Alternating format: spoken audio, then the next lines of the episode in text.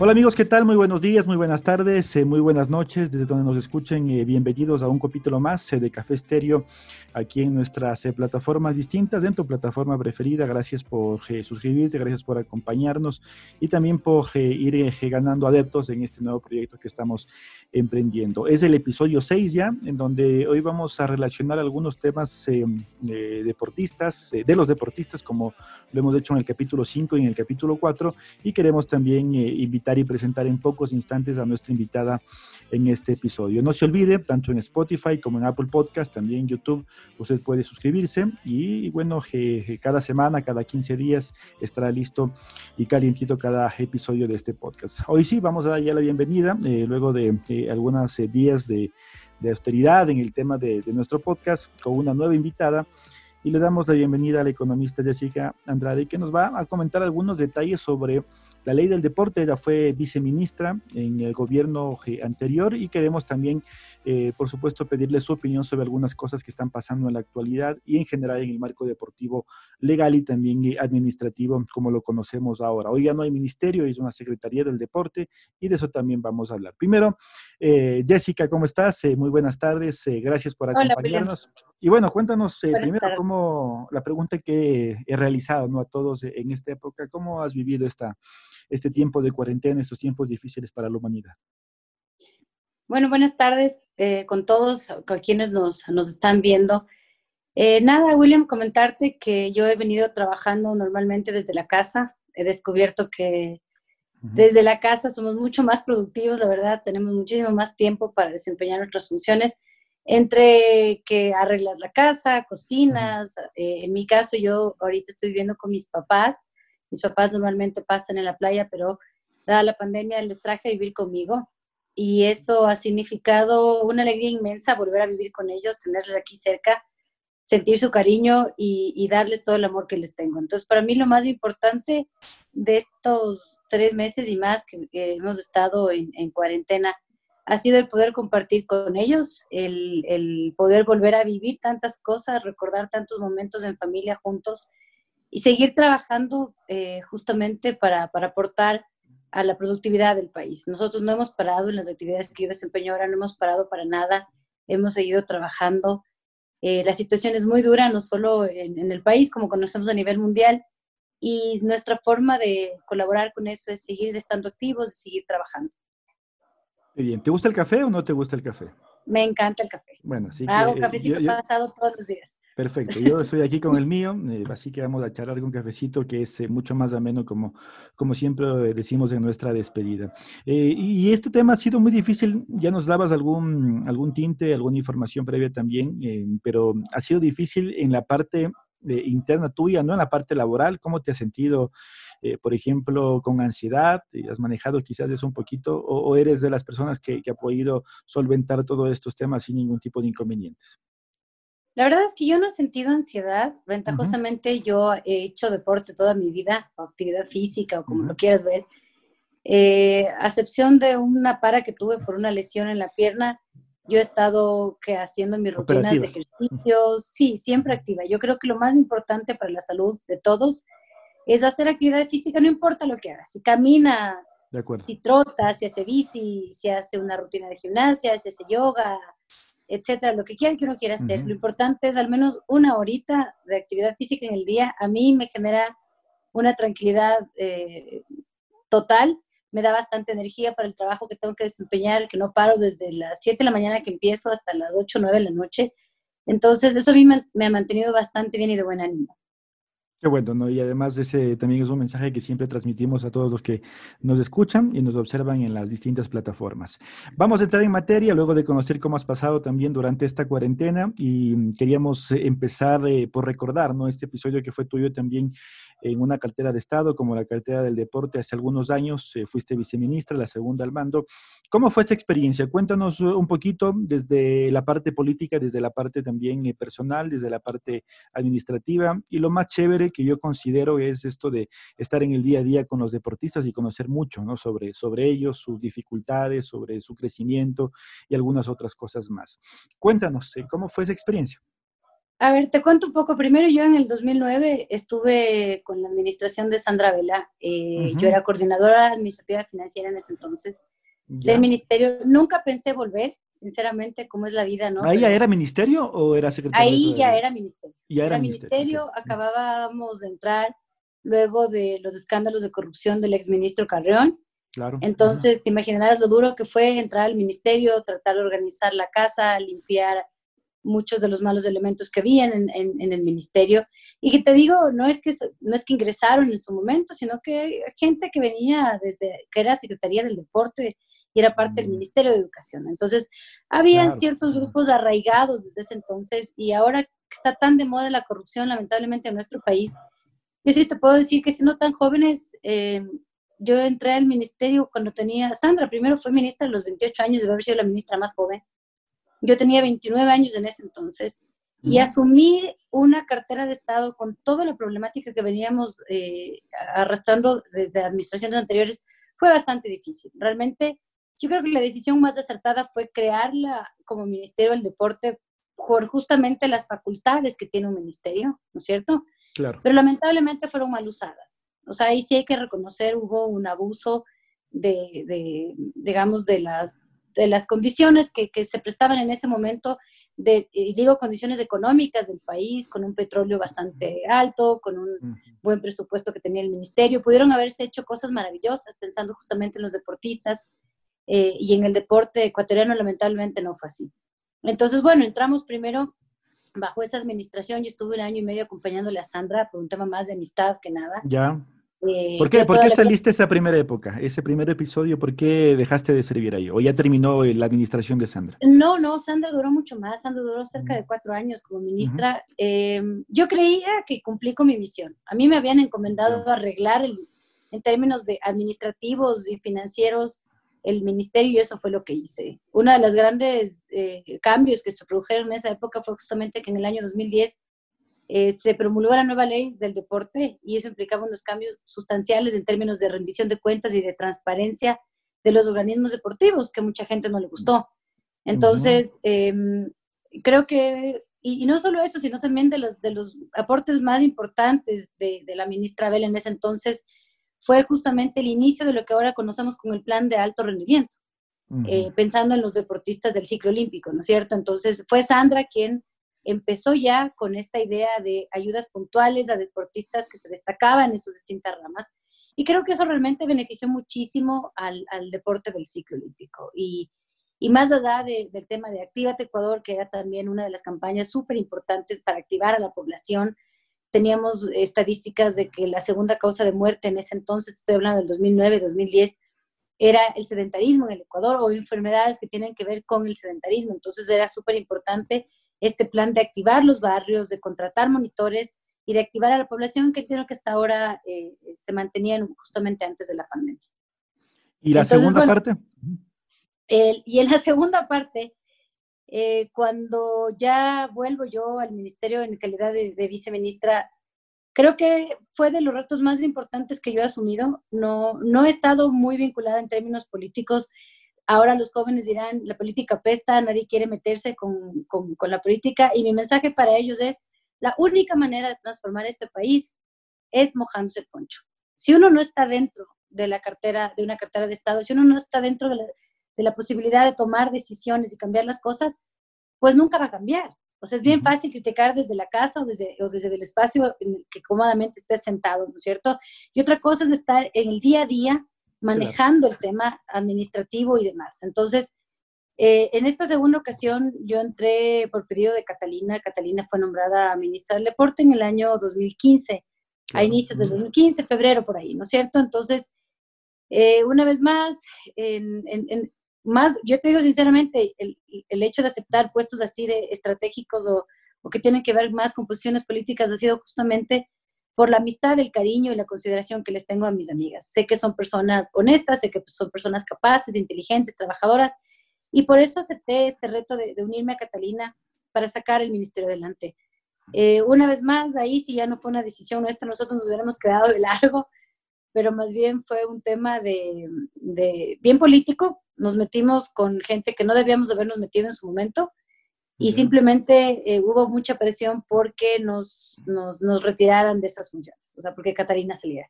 Es una pena, teníamos planes bastante importantes, habíamos lanzado algunas campañas como Ecuador es tu cancha, justamente pensando en que haya más eh, fomento deportivo y no tanto construcciones y demás, donde justamente se iba la plata, ¿no? O donde históricamente fue donde se desviaron los recursos, que, que construían canchas, que construían escenarios deportivos, lo que pasó justamente con los centros de alto rendimiento que no fueron pensados bajo una lógica más territorial y planificada de donde los deportistas realmente necesitaban eh, prepararse. No digo que no debieron haberse construido, sino que creo que tal vez no fue el, el no fue, no fue pensado adecuadamente, no fue planificado adecuadamente, así es. Entonces, eh, yo creo que, que, en ese momento ya se había invertido muchísimo en temas de infraestructura y lo que cabía era un poco tal vez el, el, profundizar ciertos programas de inversión en temas que veíamos que estaban bastante deficientes, como eran eh, los organismos deportivos, no las ecuatorianas por deporte, sino en, en los organismos provinciales, ¿no es cierto? En algún momento se pensó siempre en, en que era eh, en que había que, darle toda autonomía a, los organismos deportivos, me refiero desde, las, desde la unidad más pequeña, ¿no es cierto? Desde un club, luego la asociación, que formaban las ligas, tenías las ligas por, barriales, por un lado, que también recibían recursos. Eh, estamos hablando de luego las concentraciones deportivas provinciales y, aparte las ecuatorianas por deporte, o sea, ya yo que sé, la, ecuatoriana de ajedrez, la de patinaje, etc. Eh, lamentablemente, la falta de transparencia, nosotros hicimos una, una, un barrido a inicios del 2015 para ver quiénes habían cumplido con entregar la rendición de cuentas, ¿no es cierto?, de los fondos que recibían, de que eran, eran cosas básicas que estaban en la ley, como presentar su planificación anual. ¿Qué va a hacer usted con estos recursos? ¿En qué va a invertir? ¿No es cierto? Y luego los resultados. ¿Qué, ¿Qué, resultados usted obtuvo después de, de, haber, de haber hecho estas inversiones o de haber utilizado estos recursos?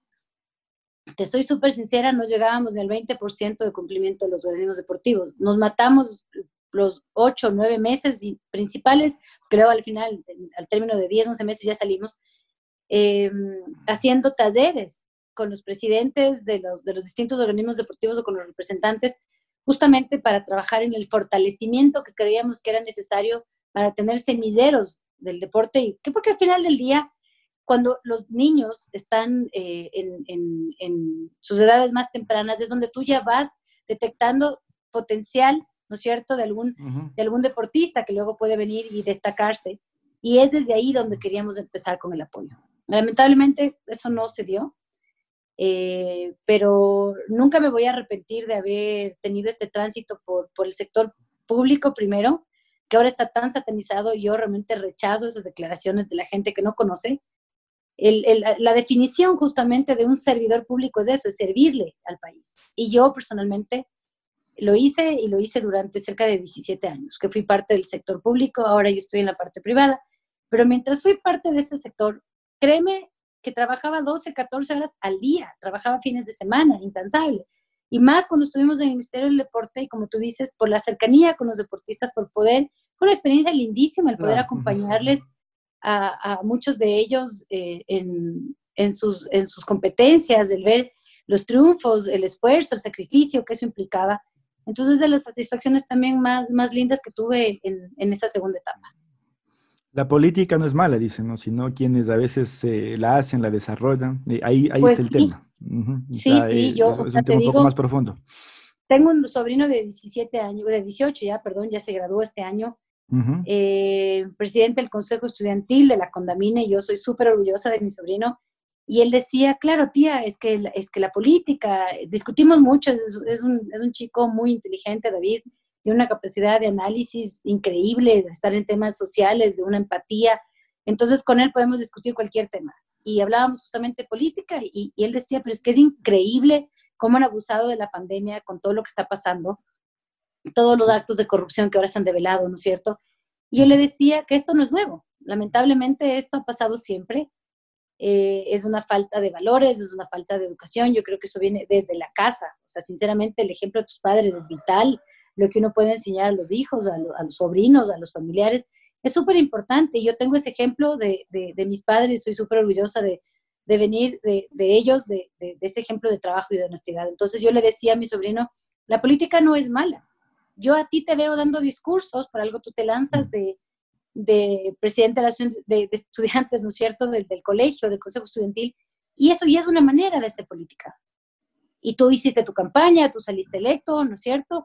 tuviste colaboradores cercanos que te ayudaron, tuviste tus, panas, tus amigos que te apoyaron, sacaron adelante y, pasó lo que nunca, se unieron los sextos cursos de ese colegio y, lo, de, lo denominaron a él como, como único candidato. Entonces le digo, eso ya es. Ah.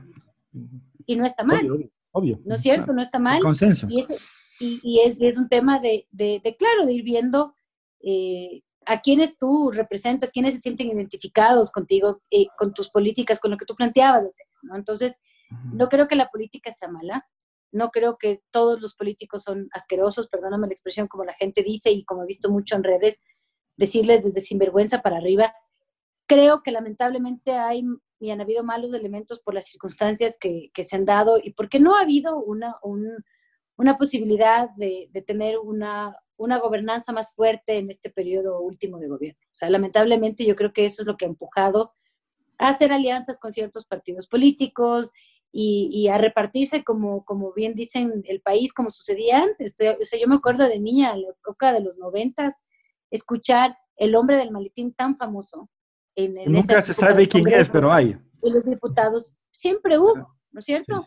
Tal vez en otras administraciones, eh, en otros gobiernos eso no se ha escuchado mucho porque claramente la mayoría eran de la misma línea política y no hacía falta entrar a este tipo de negociaciones, entre comillas, para alcanzar los votos o para aprobar leyes o para hacer, para poder gobernar. Yo creo que gobernar es súper complicado. Eh, yo no sé si me volvería a meter en política de nuevo, soy sincera. Creo que mi paso en su momento eh, por el Ministerio del Deporte es lo más cercano que pude haber estado de un tema así bastante más político. Y la única satisfacción de eso es el haber podido ayudar a los deportistas. Y, eso, muchos de ellos hasta ahora me, hablo, son amigos. Y, ese, y eso es, ese es el recuerdo más bonito que yo tengo. Por supuesto, y eso te iba a conversar, tú hablabas hace un momento de que por cuestiones políticas quizás no se pudo eh, terminar con los objetivos que ustedes tenían junto a Catalina, pero em, está la política y, de alguna manera tú le estás defendiendo y, eso está bien, ¿no? Quizás el servidor público debe estar, debe un poco más desarraigado de la política, eh, por, por, este mismo, por estos mismos puntos, por este mismo tema? ¿O, crees que el servidor público debe acostumbrarse a ser también político? Porque no, no, yo, o positivamente es, así. Yo lo que creo es que, primero para mi modo de ver, todos los seres humanos somos seres políticos. Desde que uno nace, todos somos seres políticos, todos. Cuando tú negocias con tus papás para un permiso para una fiesta, cuando tú negocias con tus hijos para comprarles tal, el juguete A y no los 20 que él te pide. O sea, creo que el, en el momento en el que uno está negociando o, transando, ya estás haciendo política. El momento en el que tú tienes un pensamiento sobre algún tema, cualquiera que sea este, desde que somos niños, ya somos seres políticos. Yo no, no creo cuando la gente dice, yo no tengo ninguna tendencia o yo no, o yo no me considero una persona política, pues creo que cometen un error. Yo creo que todos somos seres políticos, que tal vez hay gente que tiene mucho más afilado el discurso, ¿no? O tienen mejor desenvolvimiento, o tienen, no sé, la, posibilidad de, poder soltarse más. Pero yo creo que al final de cuentas todos somos seres políticos. Ahora, lo que yo digo es que para, para la función pública debería haber más un espacio de meritocracia, ¿no es cierto? O sea, por ejemplo, yo siempre fui y siempre creí, y esto obviamente hemos conversado con muchas amigas que tienen que ver con el sector deportivo, que los organismos deportivos no deberían existir en términos, para mí, las concentraciones deportivas provinciales deberían ser parte del ministerio. Y debe ser gente profesional, de carrera, que haya hecho, que haya, o sea, como un concurso de méritos de oposición. Para mí, así deberían ser los dirigentes provinciales y no, al final del día, son seres políticos, son puestos políticos y son nombrados por, tienes ¿quiénes votan? El delegado del Ministerio de Salud, el de, el de Deporte y el de Educación, ¿no es cierto? Porque eso fue lo que se puso en la ley del 2010. Pensando justamente que al final del día son posiciones políticas y son del partido que en su momento está eh, gobernando, o, de alguien con quien están transando algo en el territorio. Entonces, eso nunca te va a permitir tener una continuidad en las políticas públicas.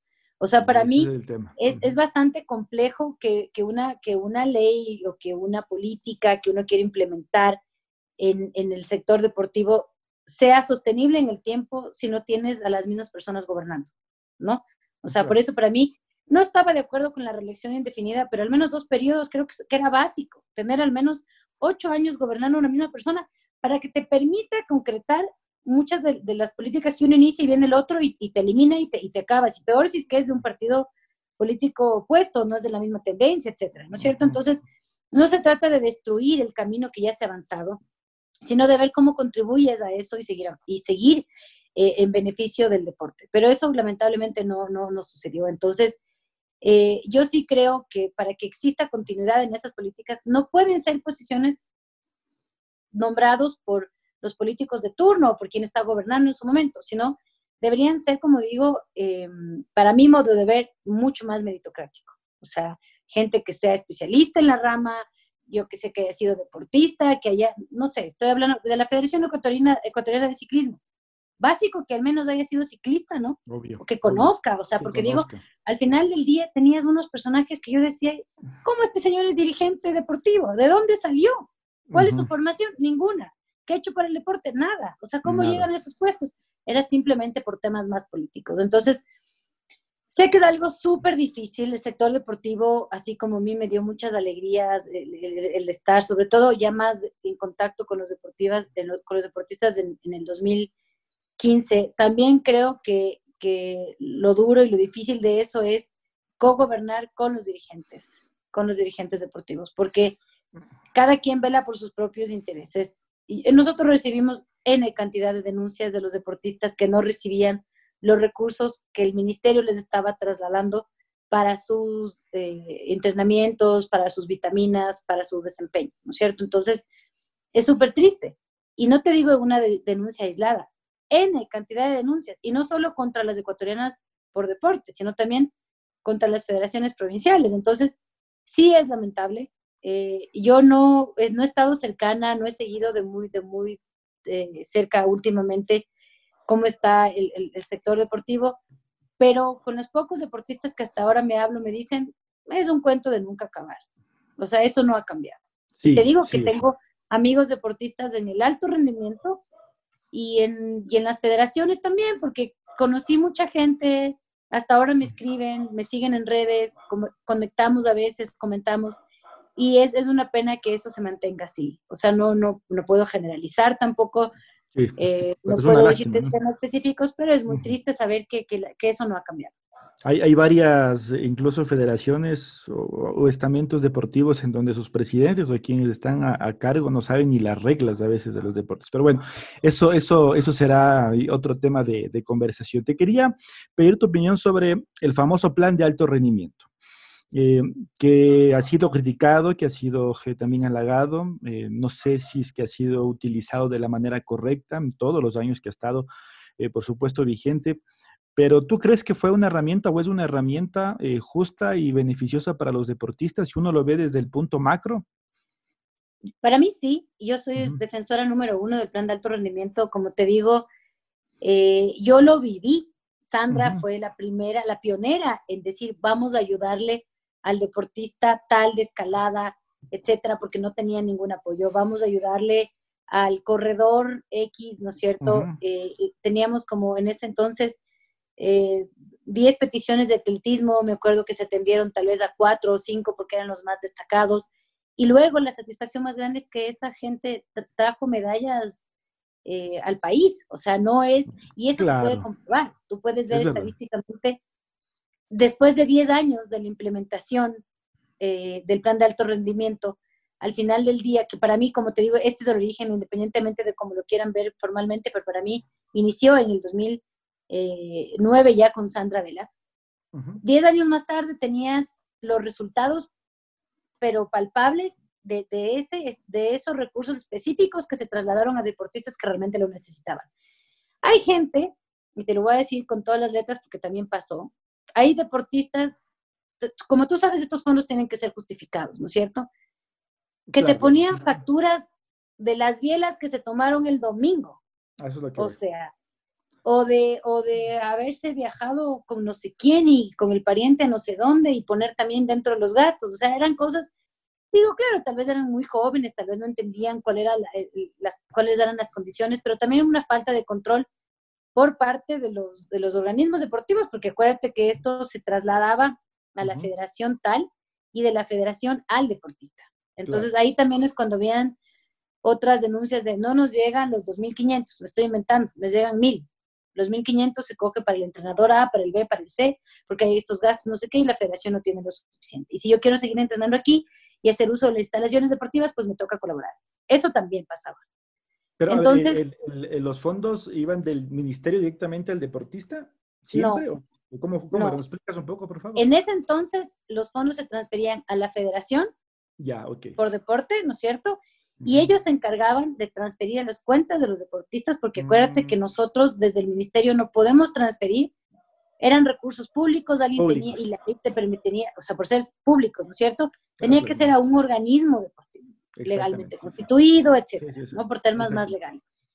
Entonces, te digo que también pasaba eso. Entonces, es lamentable, eh, pero al final del día, yo creo que, salvo esas pocas excepciones, yo también, o sea, me gusta contar los casos, digamos, no tan buenos también, porque no todo es positivo y no todo es bueno. Siempre van a tener dos lados de la moneda y a mí me gusta ser bastante objetiva en decirte todo lo bueno que yo creo que hubo detrás de eso, así como también el mal uso que se le dio. ¿No es cierto? Es que no deja de ser la herramienta de todas maneras, ¿no? Uno sabe si utilizarla bien o mal, o uno lo, la utiliza bien o mal.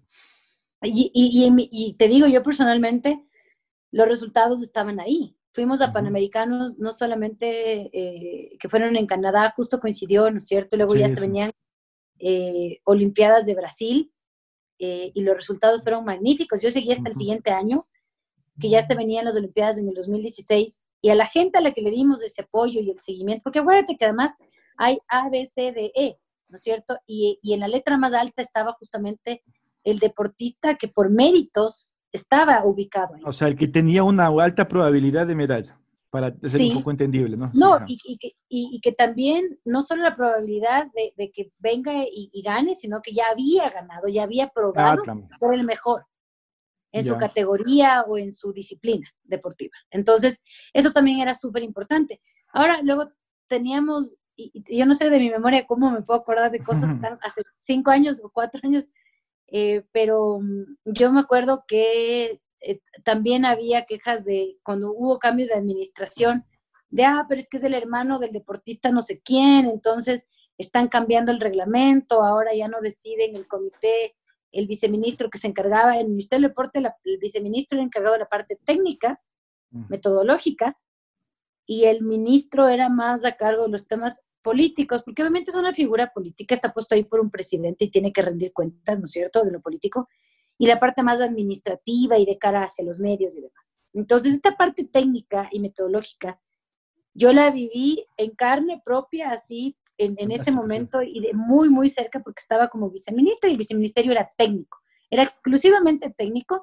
Claro, yo también me metí en temas de planificación y administrativos, pero mi fuerte en ese momento era meterme en la parte más técnica.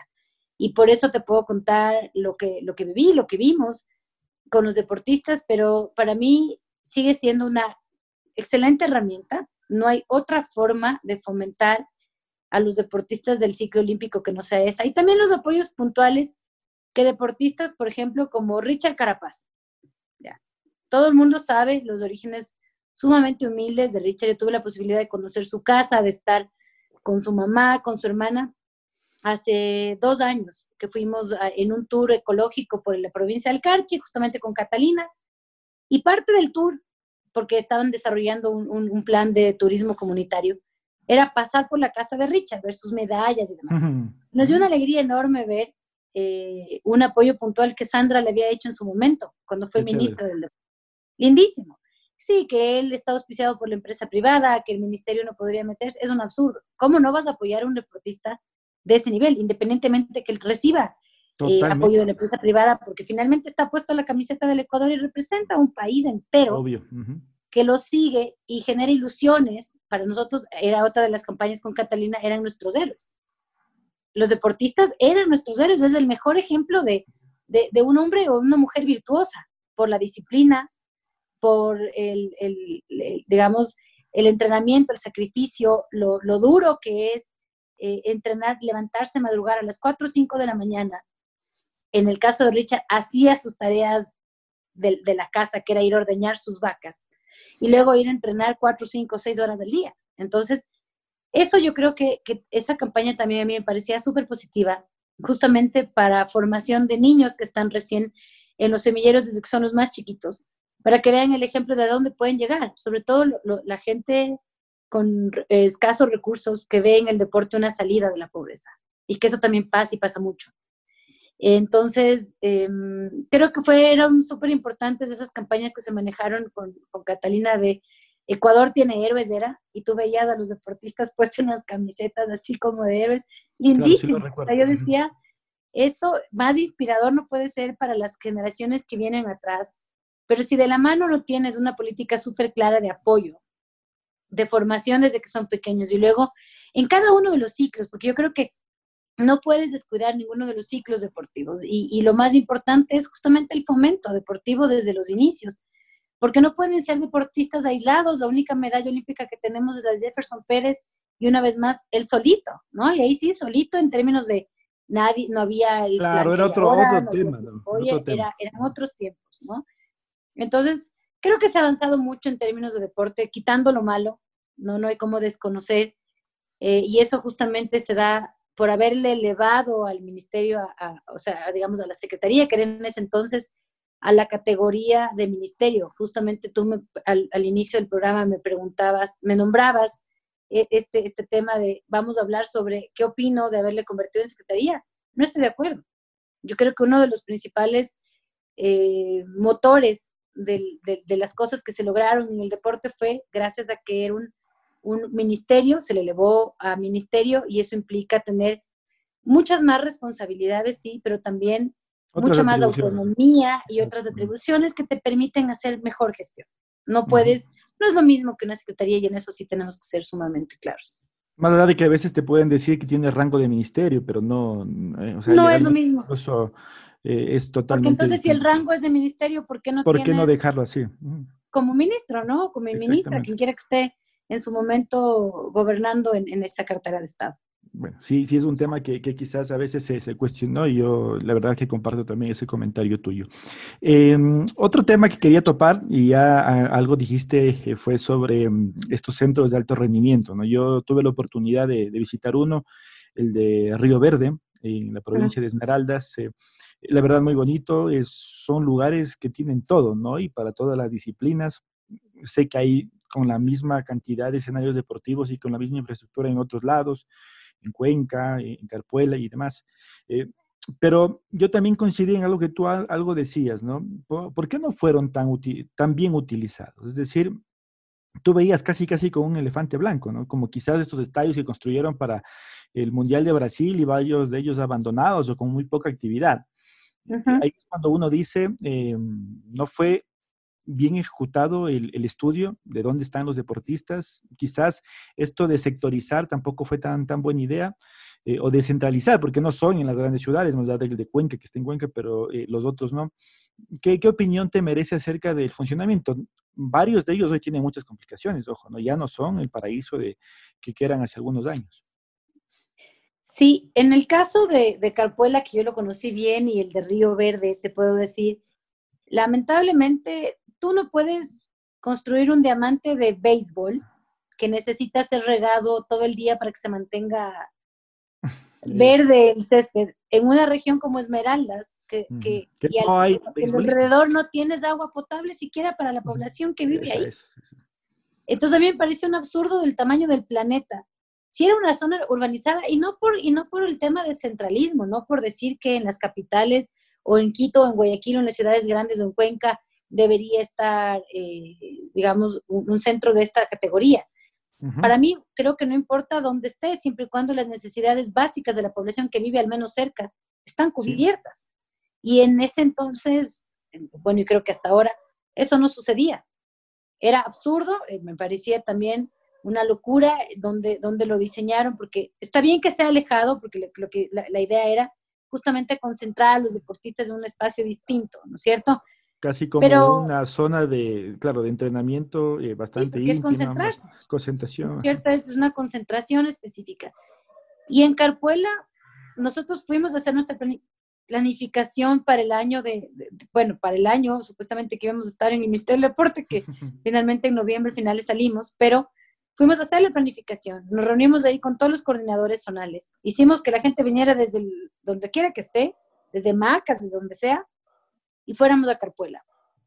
Votado por completo, subutilizado el 100%, las aulas casi cayéndose ya, resquebrajadas la pared, porque no le daban uso, porque no le daban mantenimiento, porque no había una política clara de quiénes podían acceder y para qué, ¿no es cierto?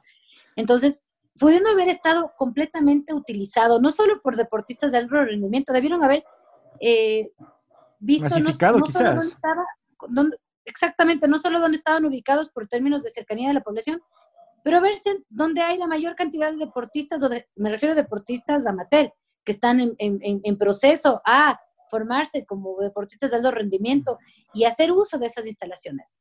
Frente a que no exista nadie utilizando una piscina que estaba ahí botada, o unas aulas, lleven a la gente que estaba ahí de Ibarra, del Valle del Chote, de donde sea, del Juncal, cuánta gente que tranquilamente pudo haber hecho uso de ese espacio. Y lamentablemente eso no sucedía. Estaba por completo subutilizado y no se diga el de Río Verde en Esmeraldas. Entonces, yo creo que ahí hubo un, error de, de, planificación. El terreno debe haber sido, debieron haber visto en cualquier otro lado, o sea, sinceramente. Y si ya lo construyeron ahí, denle uso. ¿no es cierto? Permitan que las escuelas, colegios, así sea que se vayan de paseo de fin de año o de lo que quieras, un día de excursión al centro, abran las puertas hacia la ciudadanía. No es que la gente iba a destrozarlo. Háganlo como hotel. Mucha gente lo, veía como necesito, deportistas que iban de paso, por decirte, que iban desde Quito y luego tenían que irse a Colombia y tal vez porque, porque los mismos recursos de sus federaciones no les daba, pónganlo como un, como un tema de hospedaje, como un hostal, como un hotel, ¿no es cierto?, con las facilidades que tenía. Además de, la implementación eh, deportiva que tenías ahí para poder entrenar. Entonces, o, atraer gente que estuviera por fuera, no hubo suficiente promoción, o sea, no se le dio un uso adecuado. O sea, en resumen, yo creo que estuvo, no estuvo bien planificado la ubicación primero, luego qué debían contener, o sea, porque dime, el diamante de béisbol, ¿quién en Esmeraldas? O sea, que nosotros ni siquiera tenemos una liga nacional de béisbol sí, bueno, ahora con, nuestros hermanos venezolanos que están aquí, tal vez un poco más ese deporte, pero antes de eso no. Entonces, si no tienes un, o sea, un deporte que, que, realmente sea un ícono nacional, pongan una cancha de coabol y no sé, pon algo que realmente la gente sí juegue. Pero aquí ni eso, o sea, un diamante de béisbol pensado, no sé bajo qué esquema. Eso para mí sí fue de las peores gestiones que pudo haber hecho el Ministerio del Deporte en su momento eh, bajo la administración de Raúl Carrero, porque fueron con él con quien se ideó el tema de los centros de alto rendimiento. Como concepto no me parece mal, creo que simplemente estuvo mal planificado y mal hecho en su momento, pero creo que la idea era bastante buena. Tú tienes centros como esos en Colombia, pero que dan frutos increíbles.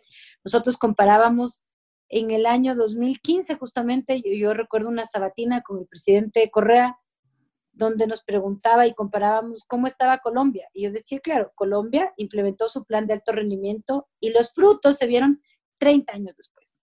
Imagínate. Le hacíamos ver al presidente Correa y les decíamos, tengo en cuenta que a pesar de que eh, llevábamos implementando para ese entonces siete años, o sea, todavía no era nada, ¿no es cierto? Era muy poco el tiempo, eh, o menos, creo que eran seis, cinco años que, que llevaba de implementado le decíamos, ya tenemos frutos. Imagínense de aquí a, 30 años, porque veíamos las medallas por país, justamente eran los resultados de los Panamericanos.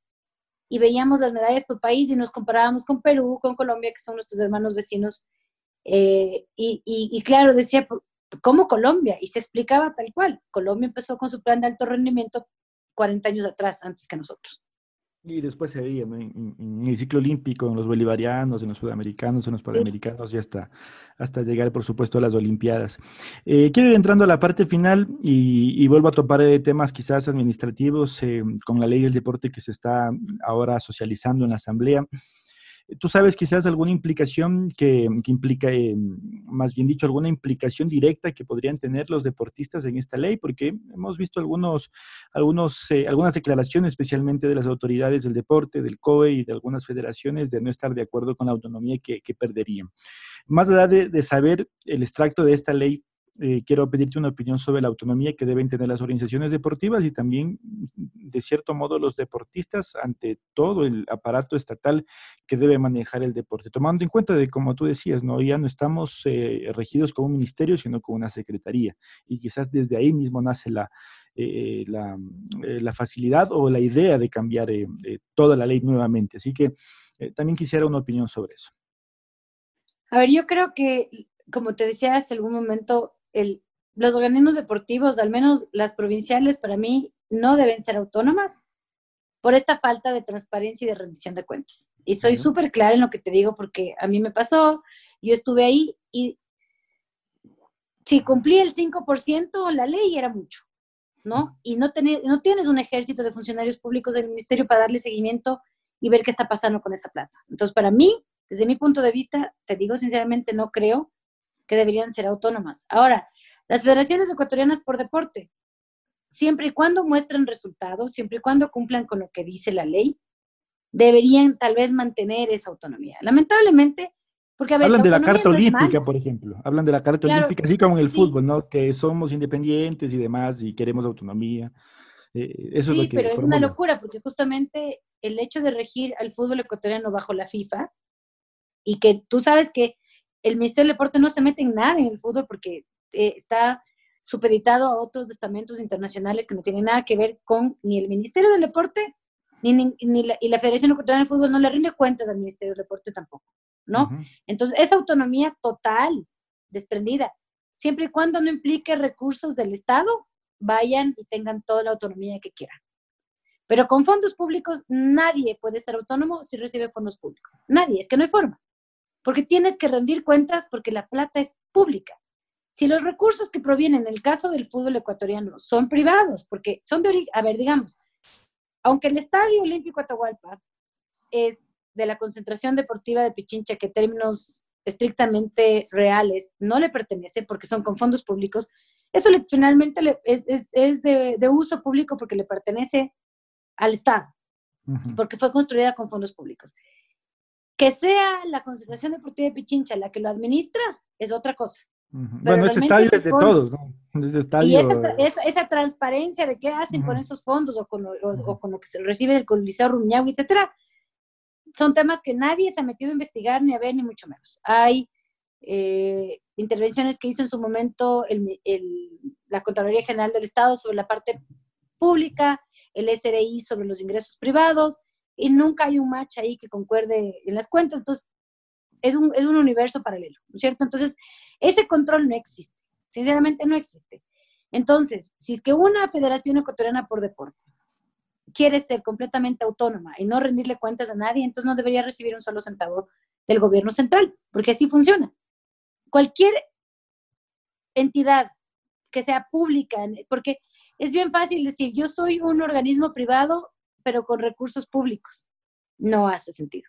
Porque, como te digo, a menos que tengan las cosas sumamente definidas, que para mí la ley era súper clara. Tú tenías que presentar una planificación, tenías que presentar unos resultados de ese año, en qué gastaste los recursos, a quiénes asignaste y cuáles son los resultados en términos de medallas o, de la gente que ha ido a, competencias internacionales y ha regresado con, con, sus medallas o no. ¿No es cierto? Era bien fácil el tema de rendir cuentas y muy pocas lo hicieron. Entonces, si es que no he visto, sinceramente, qué es lo que se está debatiendo en, la ley, en la nueva ley que está proponiendo el deporte, pero si es restarle cierta autonomía a, los, a las ecuatorianas por deporte, me parece bien en términos de, poder tener mejor control sobre los fondos públicos.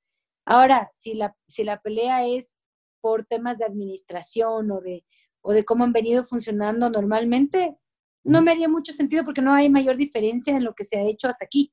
O sea, que al final lo que está escrito, lo que está escrito en la ley va a seguir escrito en la ley y nadie lo cumple.